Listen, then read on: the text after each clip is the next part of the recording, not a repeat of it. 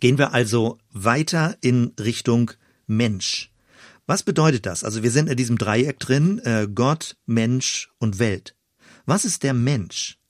Ich erinnere mich noch daran, wie ich, glaube so etwa 14 Jahre war ich in einer äh, Gemeinde, in einer Jugendstunde und wie damals so der Jugendverantwortliche, der an dem Abend äh, die Bibelarbeit gemacht hat, das so vorne aufgezeichnet hat, so skizzenhaft, dass der Mensch drei Ebenen hat. Er hat einen Körper, er hat eine Seele und er hat einen Geist. Also die körperliche Ebene, das kann man sich vorstellen, also so wie man sich anfassen kann und wie man Kontakt aufnehmen kann mit der Umwelt.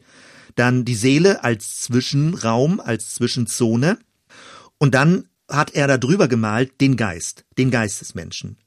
Und die Quintessenz des Ganzen war, dass ein sogenannter unbekehrter Mensch, ein Nichtchrist, einen toten Geist hat. Also dann wurde oben das Wort Geist durchgestrichen und übrig bleibt dann eben nur noch der Körper und die Seele. Und ich dachte, hm, ein schön einfaches Bild, ist ja irgendwie interessant. Aber im Laufe der Zeit ist mir deutlich geworden, also auch damals fand ich es ein bisschen zu simpel, das wird man dann im Laufe der Zeit ja später merken, ist mir dann aber noch immer klarer deutlich geworden, insbesondere natürlich auch, wenn man anfängt, Theologie zu studieren, dass das zwar sich ein bisschen auf Paulus Stellen bezieht, diese Dreiteilung Körper, Seele, Geist, dass Paulus aber damit schon versucht, in die griechische Welt reinzukommen und Formulierungen und Bilder zu verwenden, um mit der griechischen Welt Kontakt aufzunehmen und dort den christlichen Glauben denn anschaulich zu machen. Wenn man aber ins Alte Testament zurückgeht und wieder zum Schöpfungsbericht, dann merkt man, äh, da gibt es gar keine Dreiteilung. Äh, da gibt es nicht mal wirklich eine Zweiteilung. Es wird beschrieben, wie Gott den Menschen aus Staub aus der Materie, aus Dreck sozusagen macht, aus irdischem Schlamm macht. Und dann weht er mit seinem göttlichen Ruachatem in dieses Schlammpaket hinein und es wird zum Leben erweckt und plötzlich ist Leben in dem Menschen drin. Deswegen die Formulierung, der Mensch hat eine Seele, ist irreführend. Dann denkt man, der Schlamm, der Körper, der menschliche, die menschliche Behausung so des Körpers ist der Raum, die Behausung für eine Seele. Dann sagt man, der Mensch hat eine Seele. Vom Hebräischen ist das aber falsch oder irreführend zumindest. Dort müsste man eher sagen, der Mensch ist eine Seele. Der Mensch ist zu einer Seele geworden. Und deswegen stimmt es nicht, dass die Seele im Körper ist, sondern genauso könnte man auch sagen, der irdische, der sichtbare, der biochemische Körper ist in der Seele. Die Seele ist viel größer, es ist viel umfassender. Dann würde man das in anderer Sprache Aura nennen. Also die Ausstrahlung eines Menschen geht über seinen Körper hinaus. Was ist also der Mensch? Irgendwie befindet er sich zwischen Geist und Körperlichkeit, irgendwie eine Seele, dann später wurde gesagt, naja, die Seele, das ist so etwas wie der Wille und das Gefühl und der Verstand. Also es gibt alle möglichen Versuche, das Ganze zu sortieren. Und es klingt alles so richtig, wenn das mal so eben als Skizze aufgezeichnet wird. In Wirklichkeit ist es aber viel geheimnisvoller und viel komplizierter. In unserer Kultur, auch gerade wenn so Mündigkeit und Glauben und Ratio und der Mensch als Subjekt und so weiter betont wird, dann denkt man manchmal, das Innerste des Menschen wäre sein Gehirn. Und äh, das Hebräische betont aber, das Herz des Menschen ist das Personenzentrum und jetzt nicht wieder das biologische Herz, sondern das Herz beschreibt eine innere Mitte des Menschen, dort wo die Berührung mit der Ewigkeit sozusagen stattfindet. Und ähm, wenn man auch später drüber nachdenkt, wenn wir mit anderen religiösen Strömungen sozusagen versuchen, das abzugleichen, dann gibt es sowas wie eine Bios-Welt, ein Bios, also eine biologische Welt, die materielle Welt. Dann gibt es eine Nus-Welt, das ist das Bewusstsein des Menschen. Wenn Paulus in Römer 12 davon spricht, dass wir aufgefordert sind, eine Metanoia, eine Veränderung unseres Bewusstseins zu durchlaufen, dann geht es um den Sinn, um den Nus, um die innere Richtung des Menschen. Und das ist nicht so simpel, einfach nur die Seele, das ist mehr. Der Nus des Menschen oder die Nus, wie auch immer du es nennst, es ist das Bewusstsein. Und das Bewusstsein hat eine Richtung, es hat eine Klarheit. Das, was in anderen religiösen Traditionen dann Spirit genannt wird oder noch anders formuliert ein non-duales Bewusstsein. Also nicht mehr ein duales in schwarz-weiß, richtig falsch, also ein polarisierendes Bewusstsein, sondern ein non-duales Bewusstsein. Und wenn dann Leute anfangen vom Weltgeist zu sprechen, das ist übrigens auch deutsche Geistesgeschichte. Hegel, der hat vom Weltgeist gesprochen. Und all das ist anschlussfähig in der säkularen Welt, aber häufig funktionieren christliche Begriffe nicht mehr, die noch an anderer Stelle ihre Funktion hatten. Eine der ganz großen Fragen, mit der man es zu tun hat, wenn wir über den Menschen nachdenken, ist die Frage des Ebenbildes Gottes. Was ist das Ebenbild Gottes? Oder wie verdorben ist eigentlich der Mensch? Oder dann später, was bedeutet es, neu geschaffen zu werden, die Neuschöpfung in Christus? Hier aber zunächst einmal das Ebenbild Gottes oder die Verdorbenheit des Sünders. Ganz, ganz riesiges kirchengeschichtliches Thema. Dahinter steckt ja, ist der Mensch ein Akteur? Kann er überhaupt etwas tun? Hat er einen freien Willen oder ist alles vorherbestimmt? Und je nach Kontext, also je nach kulturellem Kontext, wechselten die Antworten. Manchmal ist es wie ein Pendelschlag, mal in die Richtung, der Mensch hat stärker einen freien Willen, und mal in die Richtung, nee, es ist alles vorherbestimmt. Also kurz mal eine kleine Skizze in der Kirchengeschichte, wie sich das Bild des Menschen geändert hat, damit wir denn auch das äh, für die heutige Zeit uns ansehen können. Gucken wir in die Reformation, da ist das exemplarisch richtig abgearbeitet worden, dieser Konflikt. Und die großen Kontrahenten waren nicht Martin Luther und der Papst, das natürlich auch, was die Kirchenstruktur angeht, aber inhaltlich war es Martin Luther und Erasmus. Erasmus vertrat einen christlichen Humanismus. Damals ging das wirklich, dass der Humanismus christlich war und dass der Mensch von seiner Humanität in einem christlichen Weltbild eingeordnet wurde. Martin Luther ging in die Konfrontation mit dieser humanistischen Sicht und hat von der völligen Verdorbenheit des Menschen gesprochen, also dass der Mensch ganz Sünder ist und ganz begnadigt werden muss, dass der Mensch sogar in seinem Wesen zugleich Sünder und gerecht gesprochener ist. Das war für die damalige Zeit eine große Befreiungsbotschaft, wo es diese ganze Ablassstrukturen gab, wo Menschen was tun mussten, weil sie glaubten, sich irgendwie Gottes Zuwendung verdienen zu müssen. Und diese Art des Wir sind ganz Sünder und Gott begnadigt uns vollständig hat eine große Befreiung ausgelöst. Das ist ja letztendlich die Dynamik der Reformation.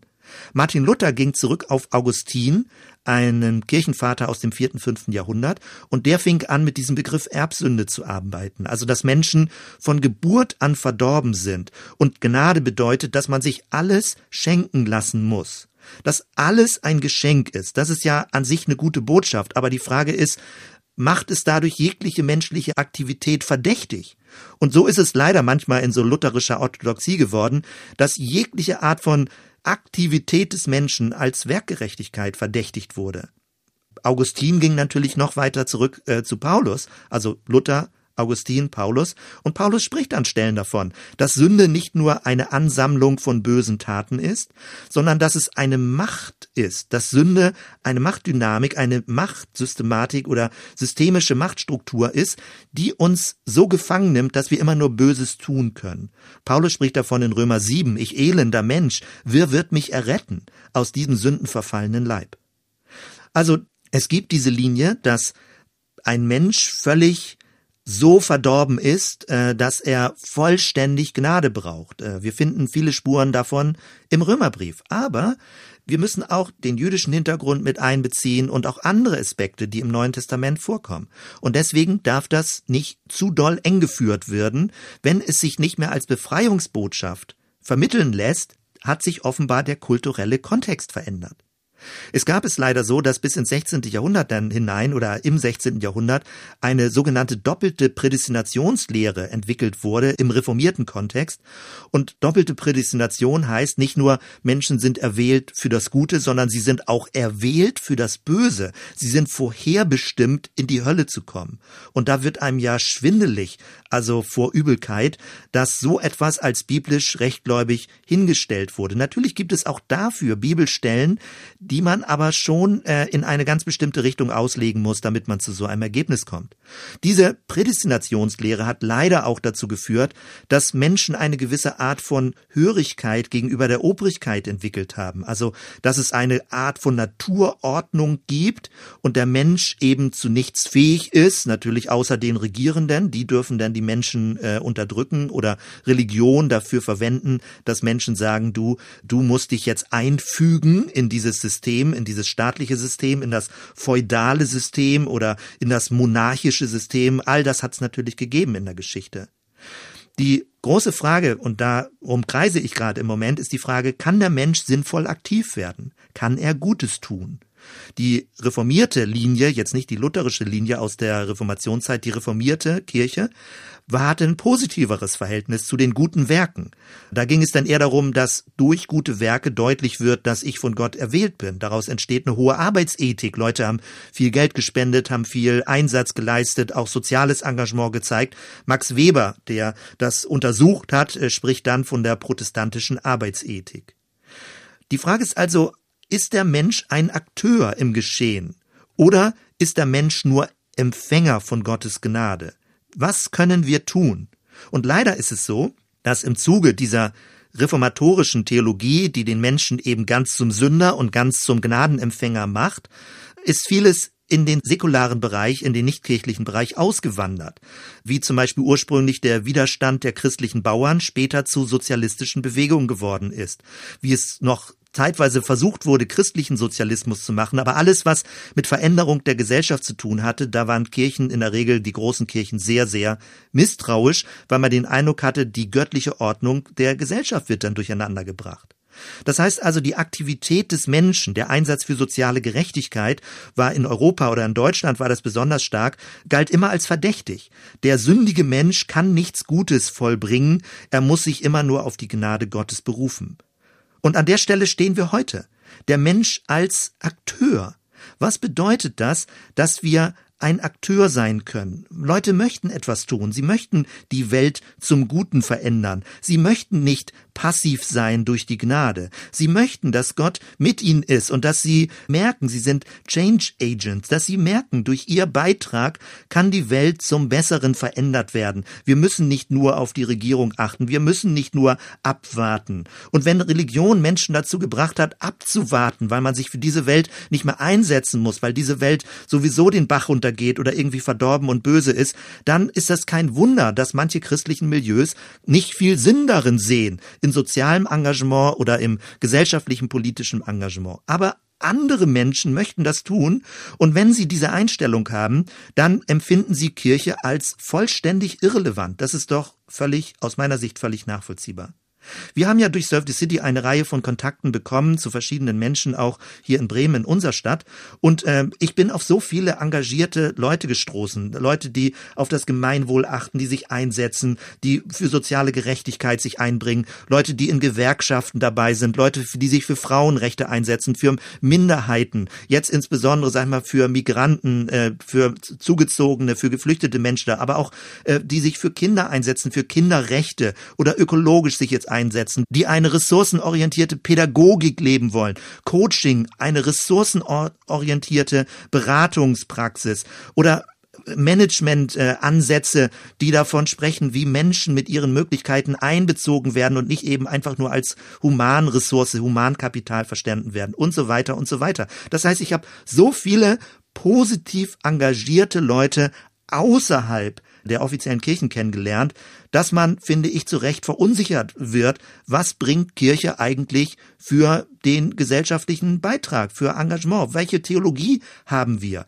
Wenn wir in unserer Psyche eine Theologie haben, die tendenziell Menschen als böse verdächtigt und das menschliche Handeln verdächtigt, dass das nicht wirklich was Sinnvolles sein kann. Und gleichzeitig dann sieht, wie viel Gutes geschieht, dann erzeugt das förmlich eine Spaltung in der christlichen Psyche, weil man hat nicht die passende Theologie und das passende theologische Bibelverständnis, um das Gute auch wirklich als Gute wahrzunehmen und nicht immer äh, zu verdächtigen oder zu bagatellisieren, dass es ja eigentlich nur um die Seele und um die Rettung und die Erlösung des Menschen geht und dass er seine Ewigkeit im Himmel verbringt. Das ist einfach nicht anschlussfähig oder es wirkt sehr weltfremd. Also nochmal, was ist der Mensch? Was ist gut und böse? Ist der Mensch gut oder böse von Natur? Und die Frage ist, was ist eine konsistente Sicht? Wie kriegen wir das mit biblischem Verständnis, mit unseren theologischen Prägungen zusammen, wenn wir gesellschaftlich für diese Welt mit Menschen zusammen sinnvoll uns engagieren wollen und uns nicht einigeln und sagen, wir warten jetzt auf den Himmel, Gott wird dann schon irgendwann alles tun. Wenn man davon ausgeht, dass Menschen grundsätzlich in ihrer Natur böse sind, dann folgt daraus, dass all das, was sie Gutes tun, ja irgendwie nur eine Täuschung oder eine Einbildung ist, dass es nicht wirklich gut sein kann. Wenn man allerdings davon ausgeht, dass Menschen von Grund auf in ihrer Natur, was immer das ist, gut sind, dann würde man sagen, alles Böse, was sie tun, ist nur ein kurzer Aussetzer oder ein Ausrutscher, man kann sie ja wieder zurück auf den Weg des Guten führen. Mit diesen völlig konträren Bildern kommt man zu ganz unterschiedlichen Ansätzen. Kann der Mensch also gut handeln oder muss er abwarten, weil er nichts Gutes zustande bringt? Sehr, sehr inspirierend finde ich, wenn wir zurückgehen ins Judentum und so wie ich es verstehe, also der Mensch dort eher als Schnittstelle zwischen Gut und Böse verstanden wird, also eine hohe Betonung auf die Ethik, auf das Handeln des Menschen und dass jeder Mensch mit seinem Leben, mit seinem alltäglichen Leben Entscheidung trifft zwischen Gut und Böse und wir die Herausforderung und die Unterstützung und die Kraft Gottes haben, uns für Gutes zu entscheiden und damit jeder einzelne Mensch in jeder einzelnen kleinen Entscheidung den Lauf der Welt bestimmt. Wir sind förmlich Mitschöpfer. Wir leben in dem Erlösungsprozess drin, dass die Welt sich zum Guten entwickelt. Da würden sofort Leute Auer schreien, also die sagen, nein, die Welt stürzt doch ab und sie wird vernichtet und Gott wird eine neue Erde und einen neuen Himmel schaffen. Genau darüber muss man nachdenken. Was ist die neue Erde und der neue Himmel? Heißt das, wir können alles, wo wir jetzt leben, in die Tonne treten und der Mensch kann nichts dazu beitragen? All das hängt mit theologischen Sichtweisen zusammen. Das Judentum, eine Hauptlinie aus dem Judentum betont, die hohe Würde des Menschen, dass der Mensch nachdenken kann, dass der Mensch einen Verstand hat, dass das auch die Ebenbildlichkeit Gottes ist, dass der Mensch abwägen kann, dass er Entscheidungen treffen kann, dass er mitgestalten kann in dieser Welt und dass er erwünscht ist von Gott, ein Mitgestalter dieser Welt zu sein, die Welt human zu machen, die Welt äh, gut zu machen, die Welt in guter Weise sie zu verantworten und ein guter Haushalter zu sein. Das finde ich ist eine interessante Spur, wenn man an der Stelle ein bisschen weiterdenkt. Wir werden darauf zurückkommen, wenn wir über die Frage Erlösung und den Anteil des Menschen daran nachdenken werden. Also nochmal, auch der, der Mensch als Ebenbild Gottes.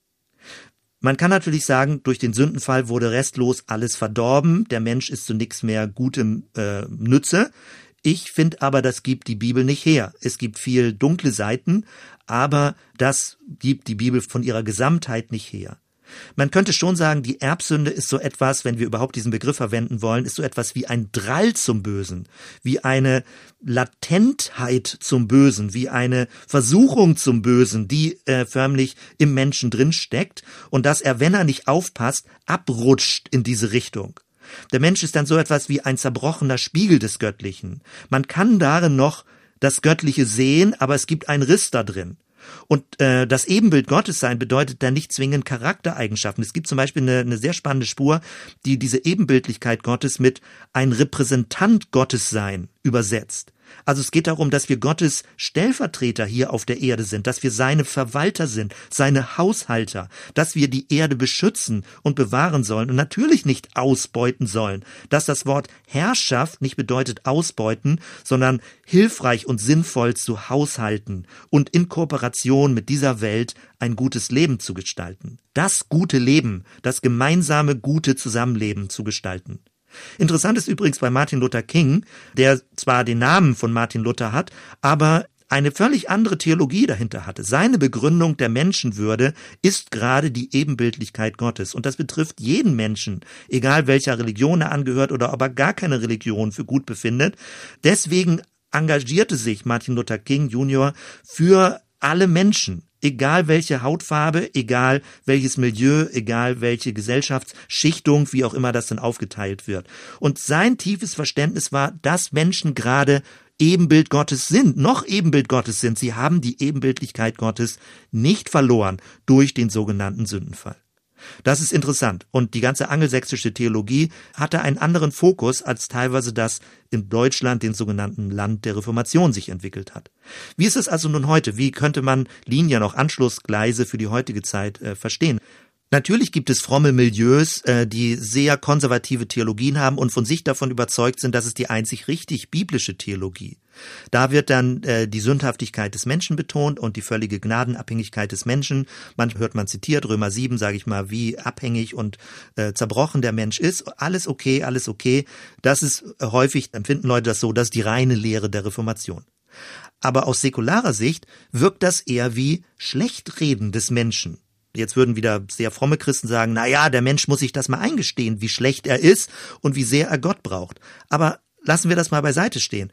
Aus säkularer Sicht wirkt es wie, die Religion macht immer alles schlecht, wo sich der Mensch bemüht und wo er etwas versucht zu verändern und wo er auch nachweislich wirklich etwas verändert. Sozial gerechtere Verhältnisse, ökologisch sensibler mit Ressourcen umgehen und so weiter. Schon vor einiger Zeit hat Friedrich Nietzsche, der große kritische Philosoph, gesagt, wenn ihr immer diese Sündhaftigkeit des Menschen betont, dann ist das Christentum letztendlich sowas wie eine Schwächlichkeitsreligion. Alle sind dann armselig und wollen begnadigt werden. Und ohne dass sie etwas zur Veränderung der Welt beizutragen denn hätten oder glauben, dass sie aktive Leute im Geschehen sind. Das nennt ihr Glauben und ihr meint eigentlich nur, ihr überlasst alles Gott. Das nennt ihr Beten und eigentlich sagt ihr nur, ihr stiehlt euch raus aus der Verantwortung. Im schlimmsten Fall ist es sowas wie ein christlicher Fatalismus, dass man denkt, alles geht sowieso seinen Gang, also Gott hat einen Plan im negativen Sinne, alles ist vorherbezeichnet, was kann ich überhaupt noch tun? Und dann sind wir überhaupt nicht mehr entfernt von einer heidnischen Schicksalsgläubigkeit. Man muss sich das mal so klar vor Augen führen. Also dieses ganze, äh, man lebt in einem kosmischen System, wo du einen zugewiesenen Platz hast und alles äh, läuft wie eine große Maschine ab, also oder wie eine göttliche Maschine auch, in der du drin bist. Das nennt man dann Schicksal, so ungefähr. Es muss so kommen, wie es kommt. All das ist gerade nicht das jüdisch-christliche vom Ursprung her. Und das macht alles kaputt, wo gerade diese Art von Widerständigkeit da ist. Das Judentum hat ja eine sehr widerständige, fast eine aufmüpfige Religion gegenüber anderen religiösen Kontext damals in Babylon oder in Ägypten oder auch im Griechentum. Das jüdische Denken ist sehr sperrig gegenüber manchen anderen religiösen Vorstellungen, dass man manchmal den Eindruck hat, ähm, der jüdische Glaube ist fast sowas wie ein Spielverderber. Also was ich aber damit sagen will, ist, der Widerstand ist erlaubt. Man darf sogar mit Gott streiten. Man darf Gott anklagen, wenn man die Psalmen anguckt. Man darf traurig sein. Man darf wütend sein. Man darf alle Emotionen rauslassen in der Beziehung zu Gott und man muss nicht so unterwürfig auftreten. Das ist jüdische Kultur und das ist hochspannend und das Christentum würde gut daran tun, wenn es wieder mehr äh, davon lernt. Natürlich gab es in der Geschichte eine Selbstüberschätzung des Menschen jetzt bei der Aufklärung, bei der Moderne, dass Menschen gesagt haben, Gott brauchen wir nicht mehr und die Natur fangen wir an, jetzt wissenschaftlich äh, zu erforschen und auszubeuten.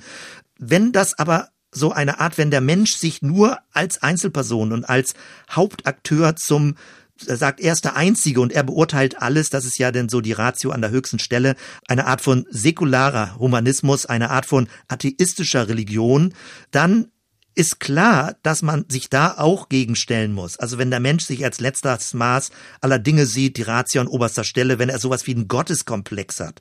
Und das ist natürlich auch die Geschichte, wogegen Kirchen sich dann gestellt haben, dass sie gesagt haben, der Mensch überhebt sich so und meint selbst äh, Gott zu sein oder Gott nicht mehr zu brauchen. Das ist aber auch alles schon Geschichte. Das ist nicht mehr die heutige Zeit, in der wir drin leben, sondern das ist die Art von christlicher Religion, die Leute ablehnen und die würde ich auch ablehnen, wenn äh, es nur um diese Polarität und diesen Kampf in diesem Feld geht. Es gab ja auch die Evolutionstheorie. Also viele Christen kämpfen ja dagegen und manches kann man da sicherlich auch kritisch äh, hinterfragen. Aber eigentlich war die Evolutionstheorie eine Demütigung des selbstüberheblichen Menschen, weil gesagt wurde, dass der Mensch eigentlich nur ein höher entwickeltes Tier ist. Die eigentliche Logik dabei ist, dass die Evolutionstheorie äh, den übermütigen Menschen wieder auf den Boden zurückgeholt hat und gesagt hat, nun überhebe dich mal nicht. Du bist eigentlich jemand, der aus der Linie der Tiere oder du zumindest sehr eng verwandt mit den Tieren bist. Und schon ist man wieder bei der Frage, was ist das Humane? Was eigentlich ist der Mensch? Was ist das Menschliche? Was unterscheidet uns vom Tier und was unterscheidet uns von Gott? Was unterscheidet uns von der Welt? Die Postmoderne, wenn man das überhaupt so bezeichnen darf, ist ja schon längst ein veralteter Begriff, aber sagen wir mal so die, die neuesten Jahrzehnte, in denen wir jetzt leben. Mir scheint es, ich weiß nicht, ob ich da mit Recht habe oder äh, das treffend formuliere, dass es eine große Verunsicherung gibt. Die Gottfrage ist eigentlich nicht wirklich mehr relevant wenn man über Gott redet, dann gibt's irgendwelche Containerbegrifflichkeiten, die man ständig klarstellen muss, dass man was anderes meint. Also das macht eigentlich gar nicht so viel Sinn, über Gott zu diskutieren und zu reden. Viel interessanter ist die Frage, was ist der Mensch und was ist ein gutes Leben? Und die Frage ist, kann Spiritualität nützlich sein für ein gutes Leben? Welche Rolle spielt eigentlich Religion? Weil wenn du die verschiedenen Muster durchgehst, äh, wie die Frage, was ist der Mensch, beantwortet wurde, denn zum einen wurde es beantwortet mit, er ist ein höher entwickeltes Tier. Dann äh, hat man aber eine Triebhaftigkeit des Menschen als tiefste Tiefensteuerung, äh, wie schon angedeutet, äh, Tiefenpsychologie, dass das dunkle S des Menschen, also 90 Prozent oder mehr seines Verhaltens ausmachen. Dann ist der Mensch nur so etwas wie ein tierisches Wesen, was glaubt, ähm, vernünftig zu sein und Bewusstsein zu haben. Das ist inzwischen ja auch schon dekonstruiert und ein bisschen in Frage gestellt. Dann gab es die Gegenbewegung, dass der Mensch glaubte, er ist reine Vernunft und er, er würde über allem stehen und er wäre wirklich der Höchste des ganzen Universums. Und seitdem es die ganzen Weltkriege gegeben hat und die ganze Brutalität bis in heutiger Zeit, ist man da auch sehr kleinlaut geworden, dass der Mensch wirklich meint, äh, so ein Gotteskomplex äh, leben zu müssen und die Höherentwicklung des Menschen irgendwie automatisch gehen würde, wenn er nur sehr vernünftig und sehr sich auf seinen Verstand konzentrieren würde. In neuerer Zeit äh, gab es denn eher die dritte Vorstellung, dass äh, der Mensch sowas wie eine soziale Konstruktion ist, also dass die innere Psyche eigentlich äh, sozial konstruiert ist, äh, ein Produkt unserer Umwelt, dass wir in einem Netzwerk, auch in einem sozialen Netzwerk leben und unsere Identität, unser Ich-Bewusstsein entsteht aus der Familie oder aus dem Kontext, aus dem wir erwachsen sind. Damit ist der Mensch dann letztendlich das Produkt seiner Umwelt geworden. Und all das ist an sich also in dieser Zuspitzung sicherlich äh, sehr schwierig nachzuvollziehen, aber das ganze systemische Denken, dass wir systemisch geprägt sind und dass es nicht so ein isoliertes Ich gibt, das man äh, vorzeigen kann, da werden wir uns dann später weiter mit beschäftigen. Das ist ja an sich ein, ein guter Punkt, dass wir auch unsere ganze entwicklungsbiografische Identität, dass wir sie systemisch verstehen und über verschiedene Etappen entwickelt. Das ganz Neue, was kommen wird und schon längst äh, dabei ist, was aber noch nicht so äh, bekannt ist für das 21. Jahrhundert, wird die große Leitfrage sein oder das Leitbild, das ist richtig bedrohlich, dass der Mensch ein Algorithmus ist. Und ein Algorithmus ist sowas wie eine Abfolge, wie ein Computerprogramm, was eine bestimmte Abfolge hat. Also ist der Mensch ein biochemisches Computerprogramm. Wenn man also das Erbgut entschlüsselt, wenn man die Gehirnstrukturen entschlüsselt, also wenn man alles entschlüsselt hat, dann kann man ja den Mensch manipulieren. Also derjenige, der weiß, wie dieses menschliche biochemische Computerprogramm abläuft und programmiert ist, kann auch den Menschen vollständig dann manipulieren und umprogrammieren. Und natürlich gibt es da schon längst Versuche dazu, dass Erinnerungen umprogrammiert werden, dass innere Erfahrungen programmiert werden, obwohl du Dinge gar nicht erlebt hast. Da handeln ja schon alle Science-Fiction-Filme auch von, aber die Wirklichkeit arbeitet ja auch damit. Äh, wie kannst du die Psyche steuern? Wie kannst du gegen Depressionen angehen? Wie kannst du Glücksgefühle erzeugen ohne Medikamente? Also wie kannst du auch in die Gehirnstruktur eines Menschen eingreifen? Früher waren es vielleicht Psychologen, teilweise waren es dann auch Physiker, die so die Götter der Wissenschaft waren. Heutzutage sind es die Gehirnforscher. Die Gehirnforscher, Neurologen oder Neuropsychologen, äh, wie auch immer es da Kombinationsfelder gibt. Das sind die neuen Götter in Weiß.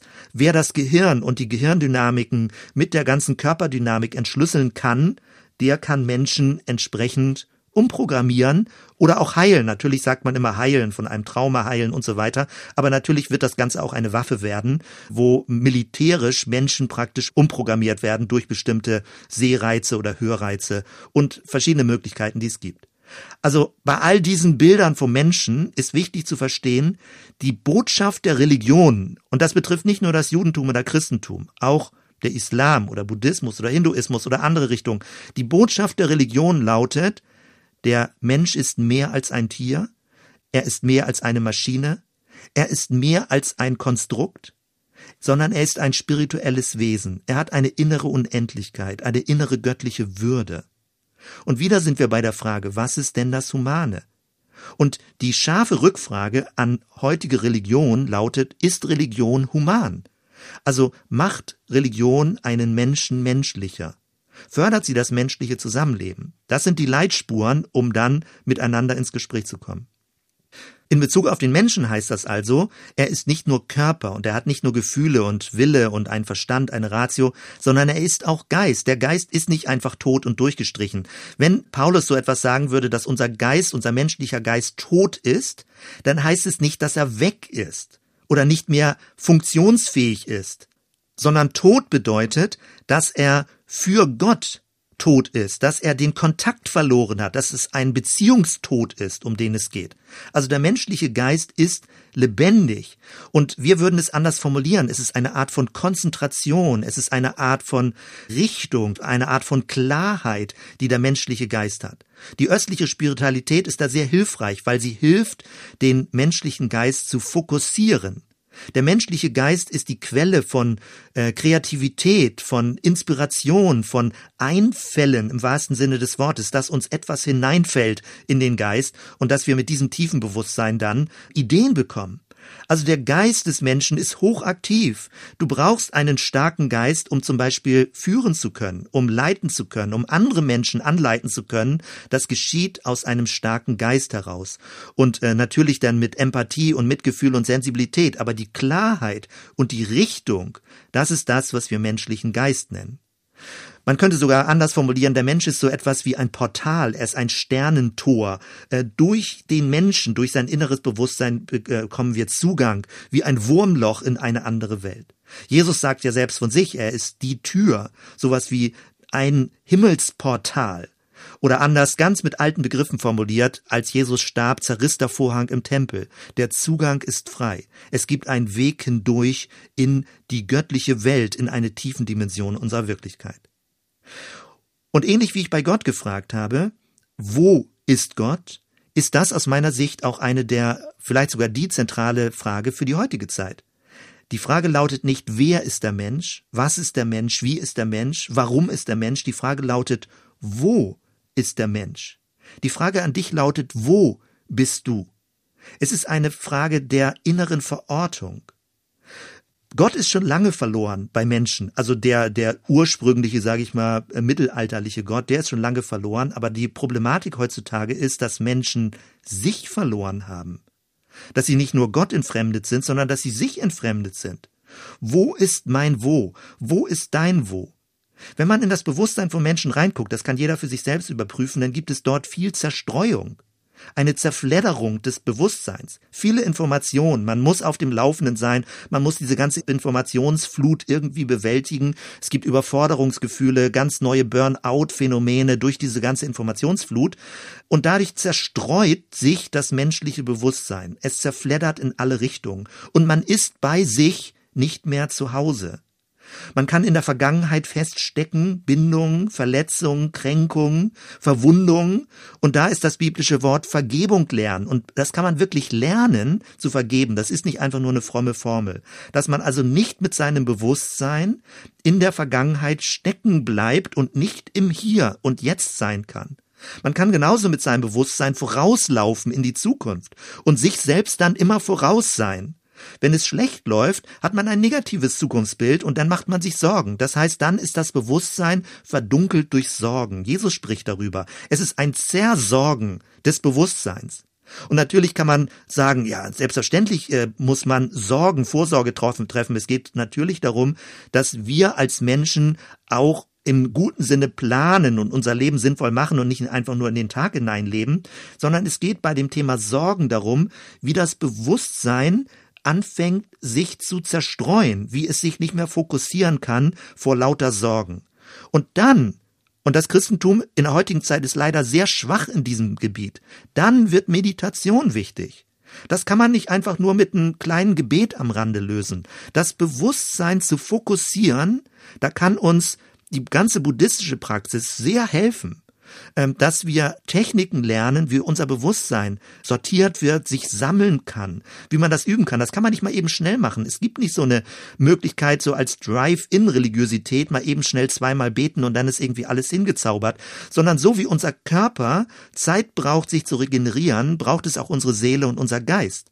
Und der Geist regeneriert sich, indem er neue Energie bekommt, indem er neue Kraft bekommt, indem er neue Hoffnung bekommt, indem er neu, neuen Lebensmut bekommt. Das ist eine Art von Auftanken des Geistes.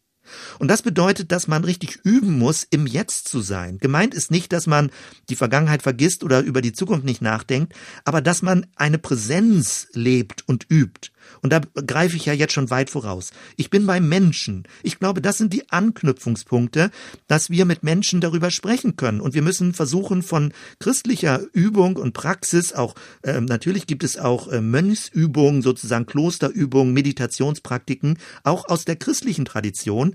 Der Punkt ist, es geht nicht abstrakt um Gott. Es geht darum, dass Menschen zu sich kommen nicht so sehr wer, wie, was, warum, sondern wo bin ich? Das ist die Urfrage am Anfang der Schöpfung. Ist dir das schon mal aufgefallen? Gott fragt den Menschen nicht, wer du bist, sondern er fragt, wo bist du? Wo bist du? Mensch, wo bist du? Und wenn du eine Definition in diesem Zusammenhang von dem sogenannten Sündenfall haben möchtest, dann würde ich sagen, der Sündenfall bedeutet, der Mensch hat sein Wo verloren seinen inneren Raum, sein inneres Wo verloren. Er hat seine innere Verortung verloren. Er hat sein Sich verloren.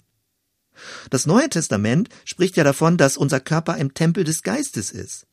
Gott kann Menschen nicht finden, wenn sie sich selbst verloren haben, wenn sie nicht bei sich selbst zu Hause sind, wenn sie immer im Außen sind, immer in der Vergangenheit zerstreut sind, in der Zukunft zerstreut sind, wenn Menschen Gott finden wollen, eine Berührung mit diesem, was wir wie auch immer Gott genannt haben, dann ist es wichtig, dass sie zu sich kommen, dass sie in sich zu Hause sind. Und das heißt nicht, dass sie sich selbst vergöttlichen, aber die Begegnung mit diesem innersten tiefen Du in unserem Bewusstsein geschieht, indem Menschen sich sammeln können, indem sie sich selbst wahrnehmen, indem sie sich nicht mehr im Äußeren verlaufen haben.